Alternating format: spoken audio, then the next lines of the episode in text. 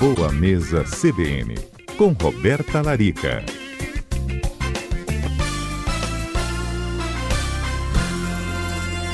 Um sol para cada um, calor acima dos 35 em quase todo o estado do Espírito Santo, aqui na Grande Vitória, 37 na capital. 41 em Alegre, sul do estado. Fora em outras cidades também, tá quente demais. Até em Venda Nova do Imigrante dá mais de 35 graus, que é um lugar frio. O que, que a gente deve evitar de comer? O que, que a gente deve valorizar em dias assim? Quem vai contar é a nossa comentarista nutricionista Roberta Larica. Fritura deve evitar, doutor? Só estou dizendo que chegou um pratinho de salgadinho aqui. Já comemos coxinha, mini churros, risolezinho de camarão e quibe. Cerca de 10 Ih, minutos atrás. Mário. Até no ar-condicionado aqui, né?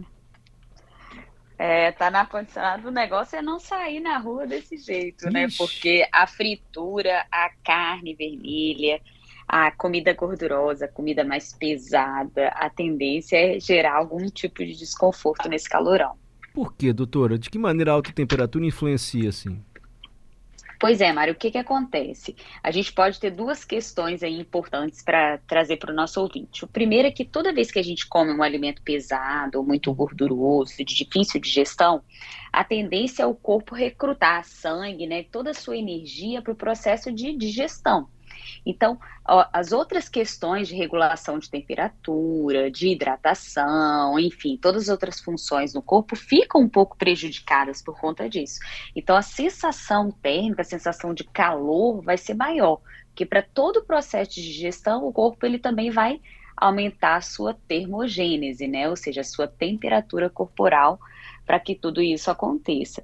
E aí lembrar, Mário, que alguns alimentos, eles também podem por si só aumentar a temperatura corporal, né? Que são aqueles alimentos que têm uma ação mais termogênica e que algumas pessoas usam até com o objetivo de emagrecimento e tudo, como o gengibre, como a canela, como a, o curry, a pimenta, né? Então, como são alimentos que têm esse, essa capacidade de aumentar a termogênese, vai aumentar também a sensação térmica, a sensação de calor também. Hum, entendi. Então, evitar quais, assim? Carne vermelha, fritura, você já falou? Isso, e os termogênicos principalmente, né? O gengibre, a canela, a pimenta, em excesso, obviamente. E aí pensar, Mário, que também tem outros alimentos que desidratam, okay? que não necessariamente alteram a temperatura corporal, mas que geram desidratação, porque te está no calor, a tendência é perder mais água, né? Através do suor, principalmente, né? Então a gente perde água, a gente perde sais minerais também através do suor, e isso pode levar a uma desidratação. E alguns alimentos desidratam, Quais são esses alimentos? Alimentos que têm muito sódio, então tudo que tem muito sal ou que é, é muito processado, industrializado, que contém muito sódio na composição, também automaticamente vai gerar uma maior desidratação. E o café, o refrigerante, a bebida alcoólica, alguns chás que são diuréticos também, né? Então a gente tem que ficar mais atento a essa perda aí de água e de eletrólitos também. Entendi. Doutora, muita gente pensa assim, ah, esse calor vou tomar uma cervejinha gelada, ou então um chopinho gelado. Cerveja ela vai ajudar a hidratar ou o contrário? É o contrário, Mário, porque assim, por mais que dê a sensação de que ah, é geladinho, é um líquido, né? Assim como ah, o refrigerante, né? É, dá uma falsa ideia de que você está hidratando, mas na verdade não. O álcool desidrata e o refrigerante, ele também contém muito sódio na composição, o que não vai ter um poder de hidratação celular, tá?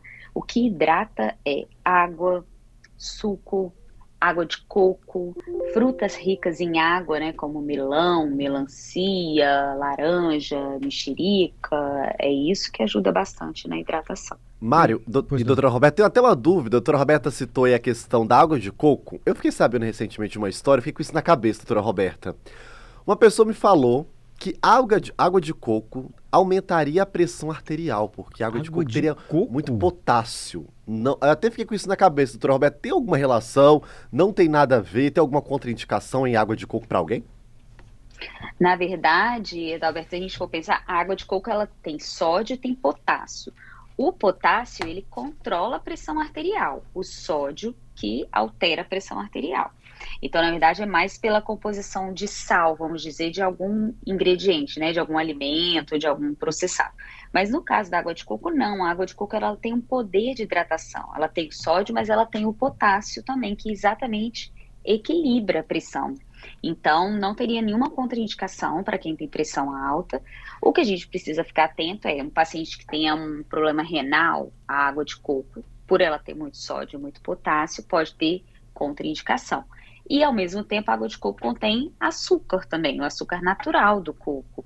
Então, também não é recomendado tomar grandes quantidades para aquela pessoa que tem uma glicose alta, é, que é um diabético. Então, assim, pode consumir água de coco, mas consumir um copo junto com a refeição, junto com o lanche, né? Saber que a água de coco não deve substituir a água comum.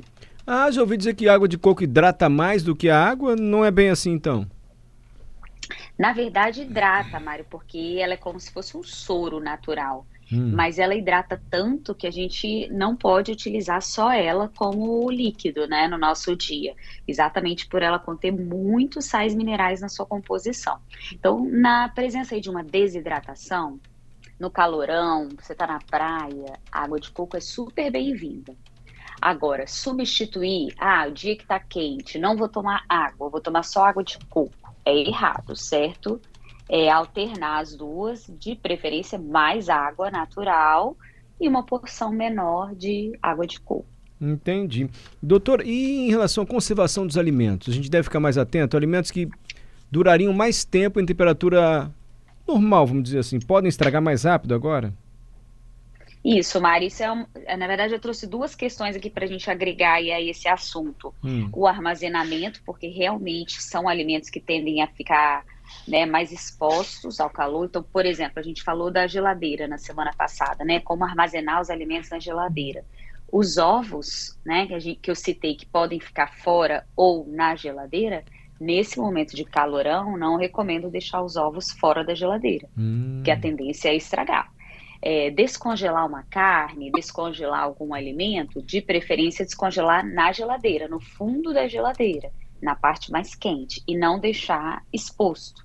Porque a, também esse calorão faz com que o alimento estrague com mais facilidade. Às vezes você vai fazer um, sei lá, um frutos do mar, um camarão, né, um alimento que é muito exposto, muito fácil de estragar, um, um filé de frango, então ter esse cuidado também com a exposição. E pensar nesses salgadinhos, né, de praia, às vezes o pessoal quer comer, sei lá, um pastelzinho, né, um, sei lá, um milho cozido com manteiga, né, ter o cuidado que essa manteiga no calor pode estragar, pode ter um crescimento de bactérias ali, então ficaria só com o milho cozido.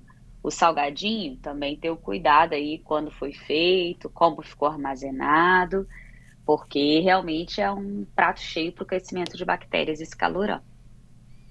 Uhum. É, dúvidas que estão chegando aqui dos ouvintes. Vamos lá. Manu, boa tarde. Para nutricionista, pode falar sobre quinoa? É mais leve para os dias quentes? É, se a gente for pensar que o feijão, né, é um, o arroz com feijão faz parte do prato brasileiro, né, Mário? E o feijão muitas vezes é quente, né, no prato. E a, a quinoa, o grão de bico, eles dão a possibilidade da gente fazer como se fosse uma salada mais fria, né? Então, comer alimentos mais frescos, mais geladinhos, é, fazer um suco com hortelã que refresca, colocar fruta na salada, né, trocar o feijão por quinoa. Eu acho que, que são opções bem refrescantes, mais gostosas para um dia bem quente, sem dúvidas. Renato, vi nesses dias na TV uma nutricionista falando de um suco refrescante de abacaxi, salsinha e gengibre. Como fica o gengibre nessa situação? Ele refresca ou esquenta? Pergunta do Renato. Então, Renato, eu trocaria o gengibre pela hortelã. Eu acho que a hortelã ela tem esse poder de refrescar, né, essa coisa refrescante. E o gengibre, como ele é termogênico, dependendo da quantidade que você vai colocar, pode ser que o efeito seja contrário. Então, já que a gente quer refrescar do calor, não só ter um efeito termogênico, que não é tão interessante no calorão, eu trocaria só pela hortelã. Joelton, água com gás, doutor, é uma boa opção ou melhor água natural? Pergunta do Joelton. Então, para hidratação, água natural. Água com gás, nós temos duas opções no mercado: gaseificada naturalmente, que é ok, e a gaseificada artificialmente, que é aquela que contém sódio, ou seja, sal na composição. Então, essa eu ficaria longe. Perfeito. É, vamos lá, outra aqui para terminar do Good Cowboy. É, se pudesse sair só um pouquinho do assunto aí do calor, uma dúvida minha. O que faz menos mal? Quibe frito, mas com trigo, ou salgado assado? Assado, mas tem farinha branca, enfim. Ele quer saber se é salgado frito ou assado, doutora? Ah, depende muito, Mário, da receita, da forma de preparo. Eu faria sempre, se for fazer um salgado, fazer sempre assado e o quibe também assado. Não tem por que fritar o quibe, né? Inclusive a quinoa, que foi sugerida pela nossa ouvinte, pode substituir o triguilho no quibe, que fica uma delícia, Mário. Tá legal. Roberta Larica esclarecendo nossas dúvidas para esses dias quentes. Obrigado, doutora. Boa tarde para você. Eu que agradeço, Mário. Até semana que vem.